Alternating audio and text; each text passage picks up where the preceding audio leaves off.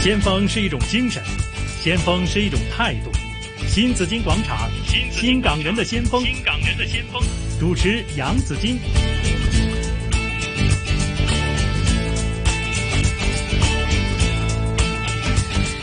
今天呢是新紫金广场新港人的先锋呢，今天是这个二零一九年的最后一天，所以今天要请来一位压轴的嘉宾， 呃，大家关注的很事情很多哈，我们有健康，我们有学业，我们有事业等等这些。不过呢，我想大家可能关注的更加都是财富吧，呃，屈指一算的话，在二零一九年我们有没有算过自己的财富？你是负增长还是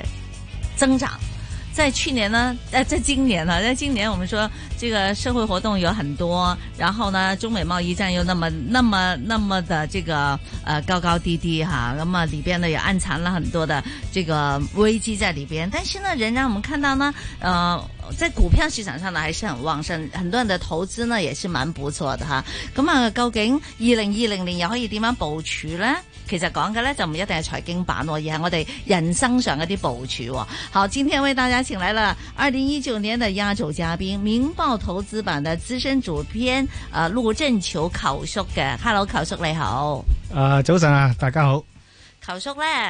我。前日啊，我而家前日啊，我睇到有一個咧就係、是、誒、呃、有一個表格啊，呢、這個表格咧就係話你的淨財富號碼是什麼？咁我就覺得好得意啦，呢、這個係嗯咁我自己就去睇下究竟我嘅淨財富咧係係邊一類型咧，或者排第幾咧咁樣。咁佢咧就有個號碼嘅，咁啊跟住就會問你你使嚟使去嘅帳面個浸有幾多錢啦？就係、是、個美金嚟嘅。咁啊，全球有幾多人係咁樣呢？嗰陣成年人啦，係咁樣咧，咁你可以負擔啲乜嘢咧？我簡單講下啦吓，咁如果你嘅帳面號碼，例如係負數嗰啲，我就唔講啦。例如譬如話係誒係一嘅，即係話咧你嘅使用嘅呢面嗰頭浸面，即係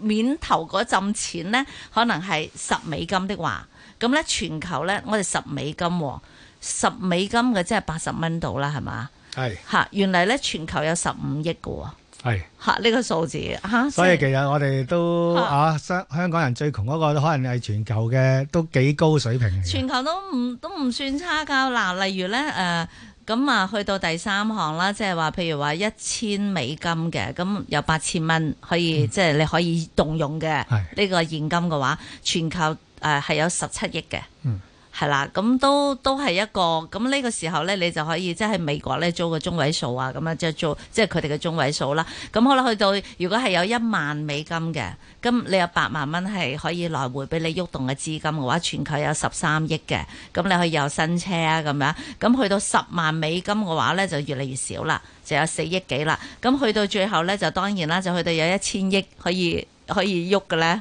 可以使用嘅話咧，全球得兩個人嘅啫。嗯，我估下，你估，嗯，啊，大家佢啲用品一個就可能大家香港成日用啊，應該係啊，係咪 Bill Gates 啊？係啊， 你成日用即係網上平台啊嘛，呢個係。你一個我估啦，因為早排有佢啲消息啊，就係佢同太太離咗婚，分咗半身家啦，都都係都係最 top 嗰個啊。係啊，咁啊真係好勁㗎啦，Amazon 嘅創辦人啦嚇，咁。其實真係得兩個啫喎，其實係咁都係同呢個誒誒、呃呃、科科技有關嘅喎。啊，講一岔開話題啦，其實好多年前呢，有個同事訪問咗香港誒、呃、頭一二位嘅嘅、嗯、富翁嘅個仔啊，係佢竟然同我個朋友講好窮嚇啊，點解好窮咧？點解咧？佢就係話我同阿標基嘅身家仲爭好 遠。佢話自己好窮，係啊，嗯，OK，係啦，咁啊，我哋咁如果佢都好窮嘅話咧，咁就我唔知嗰個窮同埋即係貧窮同埋富有究竟係點樣劃分嘅定義啦，嚇、嗯，咁啊，阿財啊啊阿球叔，你係點樣劃分咧貧窮同富有？誒、呃，不如講我哋香港咪有條貧窮線嘅，政府劃分，係就係啊將嗰個中位數收入嘅一半。以下咧就叫做貧窮，嗯、但係咁樣劃分咧就係一個問題嘅，就永遠都可以咧，就算個個人咧啊、呃，全香港當啊個個係誒八十億至一百億身家咁樣，都係可以喺中位數收入嘅一半以下都會有人，所以呢個劃分嚟講都幾幾難誒、呃有一個理想嘅效果，即係、嗯即係我可以我難聽啲一個製造貧窮啦，即係你幾有錢都會有人低過你四分一嘅水平噶嘛。係啊，咁我諗嚟講咧就誒啊嗰陣時有個財經評論員嗯啦，好 KOL 啦，曹仁超啦，就話咧其實誒誒、呃或者阿曾淵滄教授啦嘅教授啦，佢話係其實一個嘅叫做財務自由啦，就唔使貧窮啦。係財務自由咧就係你坐喺度唔使每日翻工係嘅被動收入，都等於你嘅人工或者更多咧。嗯咁嚟講，我覺得已經係一個好理想，唔使話同阿標基啊或者香港嘅係首富去比較啦。係，好多人都話咧，你好有錢，其實好辛苦㗎。係啊，好辛 苦嘅。係啊，你好多其他嘅辛苦嘢，你唔但我我哋啲冇錢人就唔知啦。係啊，咁啊，早幾年有有有本書賣得好好嘅，雖然我對個內容就誒唔係咁認同啦，但係個書名啊非常之好，嗯就叫做 hea 富學，係 即係 hea 住嚟嚟揾錢，係咁啊大家最理想啦。係咁啊，究竟點 hea 咧？實業咁啊，仲做唔做咧？如果人人都係咁樣嘅話咧，又會出現到好多其他嘅問題喎。有啲係係泡沫啊，又會爆煲啊，咁樣你擔心會係呢樣嘢啦。咁樣不過可能係咪尤其係科技嘅發展啦，係咪成個嘅大家揾錢嘅渠道其實都唔同咗，同以前實打實幹咧已經係唔同咗啦。依家講緊係可能誒、呃以前可能你賣樓，你買樓。咁你可以可以誒咁、買磚頭最好噶啦，係咪？係咁你可以翻倍你嘅財富，你可以積累你嘅財富。但係依家我哋講，可能有啲人買股票嘅投資啦，咁有啲咧就誒誒誒一啲係譬如網上平台嘅投資啦，咁係唔同咗噶啦，係嘛？求叔其實誒、呃我記得呃好多年前，大家可能留意一個古仔啦，就係、嗯馬雲同呢個內地啊王健林啊，當時都係差嗯唔多首富一個輸到啊。係佢話馬雲嚟講唔知啊，過咗幾多年咧，我我身家如果輸咗俾人，唔知輸乜嘢啦。啊係咁嚟講，當時王健林就喺個傳統經濟喺啲萬達誒啲商場啊為主。嗯嗯咁啊，嬲尾嚟講啊，馬雲就喺啲新興啊，或者網購啊，或者諸如此類嘅係嘅嘢。咁最後嚟講，我哋暫時嚟講見到馬雲贏咗啦，亦嗯都嚟講咧，即係磚頭嚟講，我諗咧都係一個啊、傳統嘅經濟。係啊，咁嚟講，亦都喺香港嚟講咧，就係一個啊好啊特別嘅時空嘅條件，所以啊過去啊幾廿年咧都係，但係都試過九七至零三一個大跌嘅。嗯當嚟講咧就啊由啊零三到而家都十幾年啦，， SARS 啊係啊就可能已經忘記咗係呢個會可以跌六七年嘅嘅境況。嗯咁我想講一樣嘢咧，其實咧就啊世界永遠都係前進喺度變嘅。係所以我哋追求財富嗰個嘅啊嘅方法，嗯或者嚟講咧都會係變嘅。就算一個地方都會變。嗯咁我啊睇嗰個本書咧，阿麥嘉華啦，咁大家都有投資者啦，嗯佢有個末日博士嘅稱號啦。嗯佢本書咧就啊，嗰年有本書有講過啦，話一百年前喺亞洲區，如果大家歐洲人話去亞洲投資咧，你估最熱門嘅地地方係咩咧？百幾年前係耶加達。哦啊，因為佢亞洲嘅嗰陣時當時嘅中心係係一個海上貿易中心，係但係過一百年之後冇咗啦嚇。係啊或者再遠啲幾百年前嘅威尼斯，亦都係係盛極一時係冇咗。嗯咁啊我諗咧，香港嚟講啊，即係啊，當然有長線、短線、中線啦嚇。嗯咁係咪長線嚟講永久一定好咧？咁我諗未必嘅一樣嘢，嗯即係你好即咗係唔十會年。有永久㗎冇嘛冇永久嘅，會變。譬如我睇翻阿李嘉誠嘅投資啦，其實佢我哋知道佢誒、呃最輝煌發達嘅時候啦，香港人心目中啦嚇嗯都係講緊佢啲誒賣樓啊、起樓啊係。但係其實呢近十幾年咧，佢投資已經地產收入係佔到一個可能啊，我我覺得可能係三成或者以下嘅比例。咁、嗯但係因為好多人笑佢啊，咪錯過咗香港嘅聲浪啊！係咁但係佢投資好多，譬如大家用嘅 Facebook 啦，佢係一個原始嘅股東啦，嗯咁賺唔知幾多百億啦。嗯或者早唔遠少誒近少少有 Spotify 嗰個串流音樂嗰個軟件，係佢哋當初係投資咗幾億，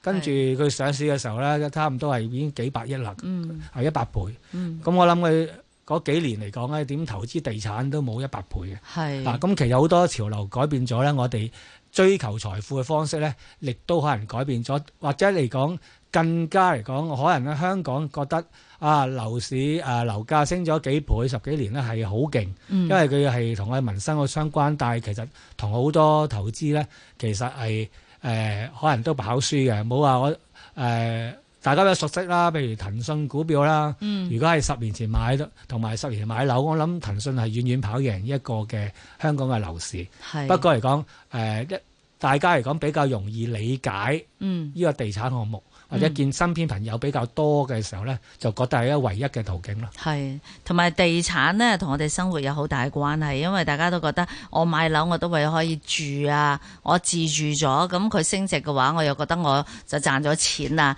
但係問題就係話，你仍然都係住緊嗰一層樓啊嘛，嗯 其實佢升唔升你都唔係好大關係。除非有多一層樓多啦一層噶嘛，啊可以互相即係就我嚟即係即係投放市場啦，係咪可以賺錢啊啦咁樣？好，咁我就想問啦，咁啊，我哋見好多人咧都好識把握一啲機會嘅，嗯即係譬如話一個浪嚟到，或者當呢個產業。或者投資嘅嘅嘅嘅方向開始即係有改變嘅時候咧，好快脆就有人咧可以捕捉到呢，即係有呢個觸覺，有呢個敏感度，同埋咧咁就會行動。咁佢就食咗呢個頭啖湯啊，就讚佢嘅呢個嚇、即係當我哋仲未仲未開始諗緊咩叫做五 G 啊咩嘅時候，可能佢已經做緊。咁啊網上平台，當我哋都未識使用嘅時候咧，咁人哋已經開始賺錢啦，部署緊啦。咁我成日覺得咧，有一種人咧，有一種思維模式咧，係同係係同我哋唔同嘅。咁你接觸咁多嘅話，其實即係可以好快或者好容易可以捕捉到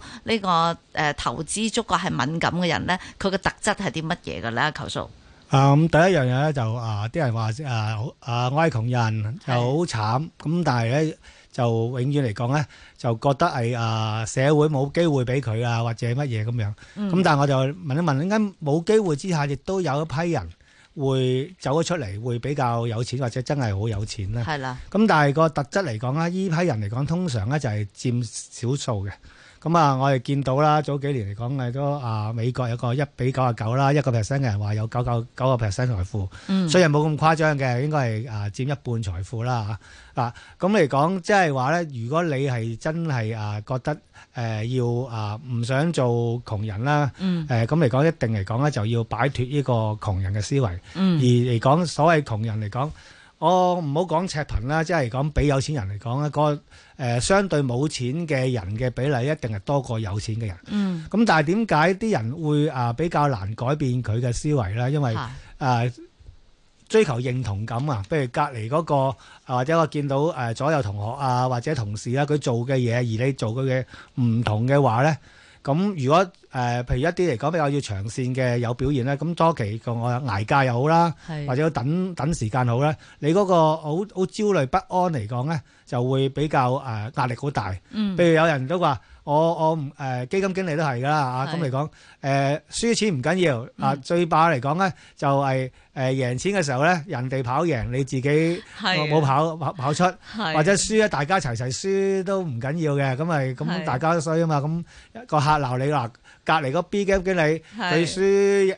二十個 percent，我輸十八啫喎，咁樣。係咁嚟講，但係呢個思維咧就唔係好啱，我唔係去追求一個個 comfort zone 啦，嗯或者認同感啦。嗯我一定嚟講係誒，我哋有一個少數嘅思維。咁少數嘅人咧，通常嗯咧佢係會肯接受挑戰同埋接受新嘅事物，因為任何嘅新嘅趨勢初初出現，賺大錢嚟講，梗係唔係一個趨勢嘅尾聲噶嘛。係一定係初頭出現或者未出現，你覺得會出現嘅嘢。咁、嗯你講你又要唔怕孤獨感，即係自己得自己個投資。嗯咁其他人都未未睇到，咁嚟講你就要啊，同、埋要睇一啲啊嗯，要快人一步啦。譬如嗯我哋睇經濟指標，有時嚟講有一有一年咧，我就啊早兩年啦嚇，啊香港零售業啊有啲復甦啊，因為自自由行都受到打擊嘅時候咧，未要復甦。嗯咁嚟講，我就叫人買莎莎。係啊咁我話莎莎嚟講，點解買莎莎好簡單啫？咁啊嗰陣時啲業績仲好差嘅，嗯咁誒誒，但未公佈，但係咧我行過經過鋪頭，哇人頭湧湧係啊！咁嚟講，我話哇，咁嚟講將來嘅業績就一定好。咁你唔使等政府嘅零售數據，嗯或者誒、呃要等一個滯後嘅經濟數據。其實你眼望嗰樣嘢係最係最快嘅。係咁所以有時行街嚟講咧，都好多投資機會。你睇下邊啲嘢賣得好，譬如。係我哋都認識一個投資者咧，佢係啊神經買啊啊數碼通啊嗰、個嗰、個嘅發咗達嘅，嗯其實好簡單啫。佢話咧有次一見啊 two G 變 three G，嗯，咁啊見到嗰啲人排隊去輪機，啊係，輪個幾兩個鐘，跟住講要訂機，可能誒一個半個月。嗯咁、其實呢啲嚟講已經感受到個。市場已經係好啦旺，即盛，係你所謂啊、要想致富嘅思維咧，就有心去發掘機會。其實每條街咧，行緊街，你都啊覺得啲以特別嘅嘢，係咁你已經可以去去去去捉摸佢，然之後就再研究嗰只相關類型嘅行業或者股票咧。嗯其實好多時快一步嘅。嗯有時我話啊，有啲特別行業，我話你喺個行業啊，或者調翻一個個啊相反嘅思維啦係嚇譬如啊，好老實啦，我係做傳媒嘅，嗯就係做報紙、傳媒、紙媒係。係無可否認係一個衰落嘅啊！咁我哋都唔介意啦。個公司話我相對高層喎，咁啊幾年都唔加我 人工，咁啊唔緊要啦。咁因為我你都買只股票已經贏翻啦啊，，咁我啊調翻就諗啦，點解我哋紙媒誒咁艱艱難搞到人工冇得加咧？咁啊，咁係調翻轉就係俾其他一啲嘅新興媒體搶咗生意啊嘛。嗯嗯咁啊，人哋賣廣告，人寧願賣 Facebook 都唔買報紙嘅。係咁你啊咪調轉頭諗咯。咁我如果有錢嘅時候，我買 Facebook 嘅股票，咪可以賺翻晒咯。嗯啊，咁啊更加賺有突。當然講，你就要買 Facebook，你都要要要儲本金啦。所以講一個誒、呃有錢人嚟講，我我見好多咧都係好有耐性嘅。嗯咁啊、由冇錢變有錢，第一個耐性嚟講，你就要儲你嗰個嘅誒、呃 investment 嗰個初始嘅資金啦。嗯咁嚟講，真係啊！嗰陣時劉明偉俾人話去死幾次旅行，誒、日本旅行就啊、可能買到樓啦。咁當然去少幾次日本旅行就買唔到樓嘅。啊不過嗯你就可以儲咗錢買一啲其他投資工具，如果賺到錢嘅話咧，咪係。可以有幫助到你去買樓咯。係啊，但係球叔咧，淨係睇呢個旅行咧，佢又試過又賺到錢嘅喎。你淨係有一次咧，就假期嘅時候咧，咁啊睇見好多人咧就排隊換 yen 啊，係啊係嘛，即係去旅行。咁啊，跟住咧你又買咗只呢個旅行社係啦，股咁票，啊，你其覺實得？係哎假 期中我啊同事做單新聞，就話喺中環見 到哇人頭湧湧，即係唔係而家係嗰啲混亂情況啦。嗯原來去排隊去唱 yen 咁我啊諗啦。咁你唱 yen 嚟講，唱幾萬蚊個 rate 好啲，嗯，都係啊可能慳翻一百幾十排個幾兩個鐘。係啊冇乜意思，咁不係如哇！但係呢個引發我哇，你唱 yen 嚟講，即係日本嘅旅遊，香港人好好熱門啦。係咁你不如咧就去啊去日本啊旅遊。誒嗰啲股票啦，咁買一隻咧，咁係嗰兩日咧，嗰嗰筆賺嘅錢咧，已經成個旅行我係唔使唱 yen，我直情係 full pay。咁嗯啊，我我旅行咧最近一次旅行咧就係去日本去行咧，嗯係就見到咧好多香港人啊、內地人喺東京自由行喺嗰邊，真係旺到不得了。嗯咁我哋都寫咗篇文咧，啊推介日本一啲嘅零售嘅房託類似領展啦，不過唔係唔係公營嘅嚇。係咁嚟講結果咧，我推介之後咧，喺兩三個月內都升咗成三成。嗯咁即係好多時你行街，你有個想致富嘅觀念咧，係你會留意多啲嘢，同埋會思考每一樣嘢都有個 why，W H Y 嘅原因。咁嚟講，其實好多啟示嘅。係咁啊，球叔咧就話大家投資嘅時候咧就唔係話誒你你見到人哋買嗰只股票你就去買，你真係要去了解個行業喺今時今日嘅環境究竟佢係佢係興旺定衰落。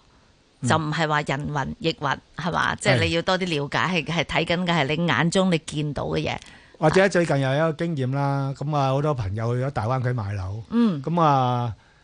啊，咁其實咁啊思考啦，有冇大灣區嘅相對多嘅內房股啦？係。咁真係好多就係嗰啲就破咗頂啦。嗯，都係有相關嘅係一個呢觀察啊個觀察嚟嘅，係啊，其實咧，但係觀察咧，亦都係咪誒需要訓練嘅咧？咁啊，求叔咁大家都話啦，咁你梗係啦，你係呢個投資版嘅資深主編，你日日都係望住呢啲數字嗯嘅，咁、你梗係好有敏感度啦，係咪？咁我一個普通小市民嘅話咧，咁我又又。我又唔知嘅喎，咁啊雲雲吞麵可能嗰間鋪頭都排隊㗎，哎呀，但係佢又冇上市啊嘛， 咁啊，我接觸嘅嘢同你接觸嘅又唔同喎係，雲吞麵 有上市㗎，係嗰陣時嗰個七五九有做咗雲吞麵， O K， 不過佢主流就唔係雲吞麵嘅真係。係咁啊好啦，咁究竟咧窮人嘅思維方法同富人嘅思維方法會唔會係有唔一樣嘅地方咧？其實絕對係有嘅。翻轉頭咧，再請啊陸振球球叔同我哋分析嘅。上午嘅十一點半，我們聽聽最新嘅財經消息。